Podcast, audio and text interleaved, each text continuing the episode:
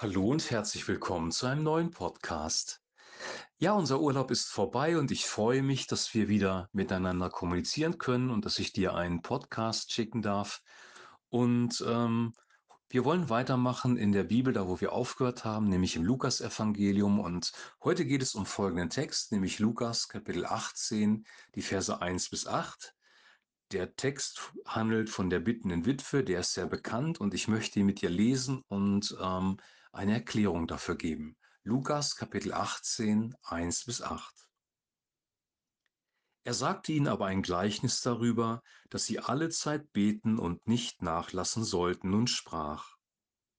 Es war ein Richter in einer Stadt, der fürchtete sich nicht vor Gott und scheute sich vor keinem Menschen.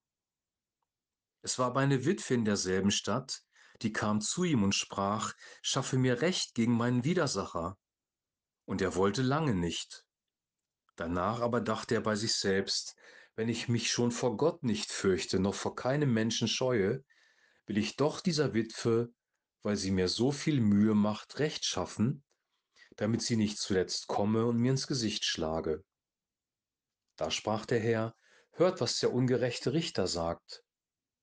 Sollte Gott nicht auch Recht schaffen seinen Auserwählten, die zu ihm Tag und Nacht rufen, und sollte er es bei ihnen lange hinziehen? Ich sage euch, er wird ihnen Recht schaffen in Kürze. Doch wenn der Menschensohn kommen wird, meinst du, er werde Glauben finden auf Erden?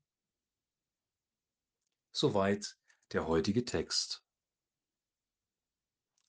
In dem Text sucht eine Witwe gegenüber einem Widersacher Recht und geht zu einem Richter.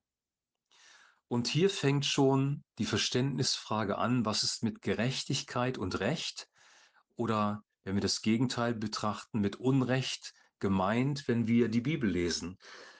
Wir sind nämlich in der Gefahr, wenn wir unser Rechtsverständnis, unsere Vorstellung von Recht ähm, hier zugrunde legen, dass wir in Rechthaberei reingeraten. Und Rechthaberei sollen wir nicht betreiben. Jesus sagt sogar, wenn dir einer auf die rechte Wange schlägt, halte ihm auch die linke hin. Oder wenn dir einer den Mantel nimmt, dann gib ihm auch einen anderen Teil der Bekleidung. Also ich sage es mit meinen eigenen Worten, lass dir Unrecht tun und fordere nicht das zurück, was man dir genommen hat. Also was ist hier mit Recht und Gerechtigkeit gemeint? Oder was bedeutet Unrecht? Der Grundbegriff, den, oder das Grundverständnis von Gerechtigkeit in der Bibel ähm, bedeutet harmonisches Zusammenleben, heile, ungestörte Beziehungen. Jedem kommt das zu, was ihm auch gebührt und keiner muss Mangel leiden. Also eine harmonische Gesellschaft, in der wir zusammenleben, jeder ähm, seinen Freiraum hat, jeder sein Auskommen hat, keiner benachteiligt wird. Ähm, wir sprechen ja heute auch von sozialer Gerechtigkeit und hier ist etwas Ähnliches gemeint, nämlich die harmonische Beziehung und dass jedem das zukommt, was ihm zusteht. Wenn das gestört ist, und vielleicht war das bei dieser äh, Witwe so, dass ihr etwas vorenthalten worden ist, dass sie gar nicht genug hatte, um ihr Leben zu gestalten, dass sie einen Mangel hatte, dann hat man einen Richter angerufen. Diese, Richtig diese Witwe ging zum Richter und wollte ihr Recht und der Richter hat sich geweigert, für sie einzutreten. Das war erstmal die Grundvoraussetzung. In einer Stadt lebte ein Richter, sagte er, er war ein harter, gottloser Mann, der den Menschen mit Verachtung begegnete. Eine Witwe aus der Stadt sprach immer wieder bei ihm vor und forderte ihr Recht gegenüber jemandem, der Ungerecht getan hatte. Also sie ist offensichtlich sehr oft zu dem Richter gekommen und der Richter hat ihr nicht geholfen. Doch irgendwann wird dieser Richter dieser Bitte überdrüssig und schafft ihr dann doch Recht. Ich fürchte weder Gott noch Menschen, dachte er, aber diese Frau raubt mir den Verstand. Ich will zusehen, dass sie ihr Recht bekommt, damit sie mich mit ihrem ständigen Anträgen verschont. Oder Luther sagt hier, damit es mir nicht ins Gesicht schlage. Also der Richter belohnt praktisch das dauerhafte Betteln der Frau und schafft ihr Recht. Wie gesagt, es geht nicht um Rechthaberei, sondern es geht darum, dass Beziehungen wiederhergestellt werden, dass Gerechtigkeit entsteht in Beziehungen, dass jedem das zukommt, was ihm gebührt. Jesus überträgt das hier auf das Gebet. Hier steht nämlich, Er sagte ihnen aber ein Gleichnis darüber, dass sie alle Zeit beten und nicht nachlassen sollten. Was bedeutet das? Sollen wir auch Gott ständig auf die Nerven gehen?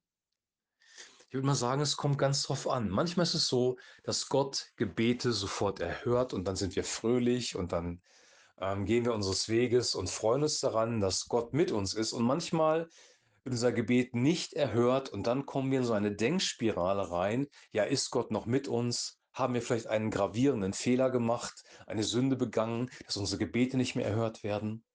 Ist Gott überhaupt real? Wir fangen an zu zweifeln, wir fangen an, ihm nicht mehr zu vertrauen. Gott erhört manche Gebete sofort, manche aber eben auch nicht. Das muss nicht unbedingt einen Grund haben. Wenn es einen Grund hat, wenn du voll in die Sünde reingerauscht bist und Gott dich zappeln lässt, dann solltest du ihn um Vergebung bitten.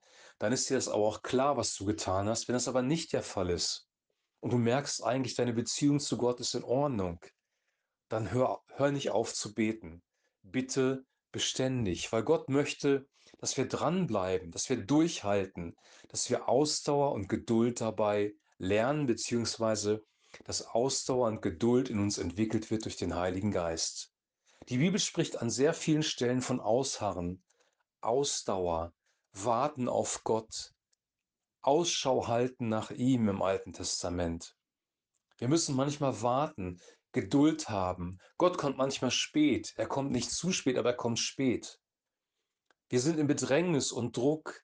Es ist eine schwierige Situation und trotzdem dürfen wir und müssen wir auch warten auf Gott. Und wenn wir auf Gott warten, durchhalten, dranbleiben im Gebet, wird dieses Gebet auch belohnt werden, wie hier bei der Witwe eine ganz, ganz wichtige Lektion, dass ein Gebet keine Zauberformel ist, sondern das Gebet beziehungsorientiert ist. Wir kommen zu einem lebendigen Gott, zu einer Person und wann dieser Gott antwortet, liegt in seiner Hand, denn er ist der König und wir sind seine Diener, seine Untergebenen.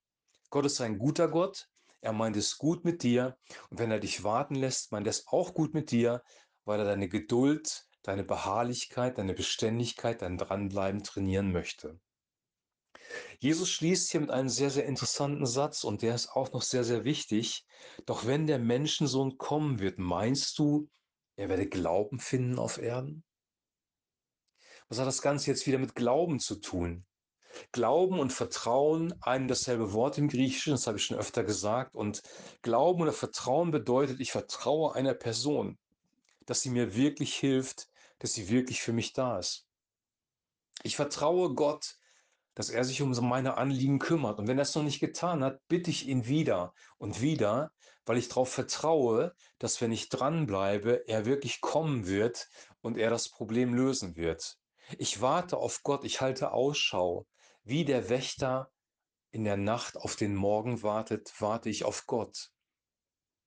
Im Alten Testament war das ja oft so, dass auf Gott gewartet werden musste, weil Gott ja das Volk herausgefordert hat, a dran zu bleiben, geduldig zu sein, durchzuhalten und b ihm weiterhin zu vertrauen. Es gehören nämlich zwei Sachen hier zusammen. Einmal das Dranbleiben, was schon eine Qualität an sich ist, und dann aber auch das Vertrauen, dass wir unser Vertrauen nicht fallen lassen, dass wir Gott vertrauen, dass es zu einem Durchbruch kommen wird. Und wenn wir diesen Durchbruch erreicht haben, dann sind wir bewährt und durch diese Bewährung des Glaubens entsteht auch Hoffnung, so sagt es der Apostel Paulus.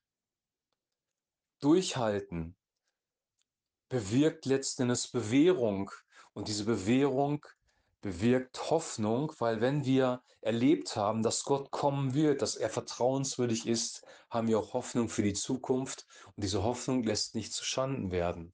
So sagt es, wie gesagt, der Apostel Paulus. Ich wünsche dir und ich wünsche mir, dass wir in dieser schnelllebigen Zeit, in dieser Instant-Zeit, wo wir fast alles sofort bekommen, dass wir lernen, wirklich dran zu bleiben und dass wir lernen, Gott zu vertrauen. Menschen zu vertrauen ist sehr, sehr schwierig geworden in der Zeit, in der wir leben. Dran zu bleiben auch. Und diese beiden Eigenschaften, die dürfen wir wieder erlernen, beziehungsweise wir dürfen uns verändern lassen vom Heiligen Geist und das praktizieren. Weil letztendlich ist es Gott selber, der sich als vertrauenswürdig erweist und dadurch unser Vertrauen stärkt und auch unser Dranbleiben stärkt. Alles Gute in unserem Leben kommt sowieso von ihm. Wir können uns weder etwas erarbeiten, noch wir können uns in die richtige Richtung erziehen. Wir können einfach dranbleiben an ihm. Wenn seine Herrlichkeit auf uns abstrahlt, dann werden wir verändert in sein Ebenbild. Die Herrlichkeit Gottes, die Gegenwart Gottes, die Person Gottes verändert alles in unserem Leben. Das wünsche ich dir und das wünsche ich mir. Ich wünsche dir jetzt noch einen super gesegneten Tag und ähm, eine gute Zeit. Wir hören uns demnächst wieder mit einem neuen Podcast und bis dahin ein herzliches Shalom.